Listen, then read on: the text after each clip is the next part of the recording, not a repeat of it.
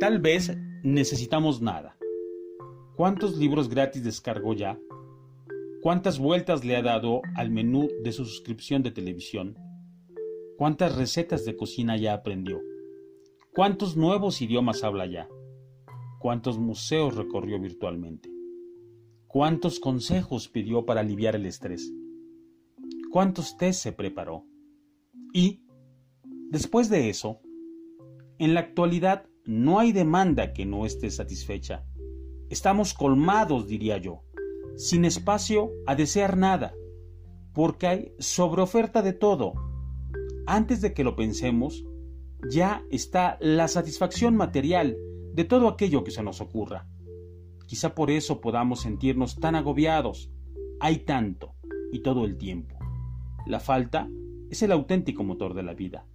Tal vez hoy necesitamos nada.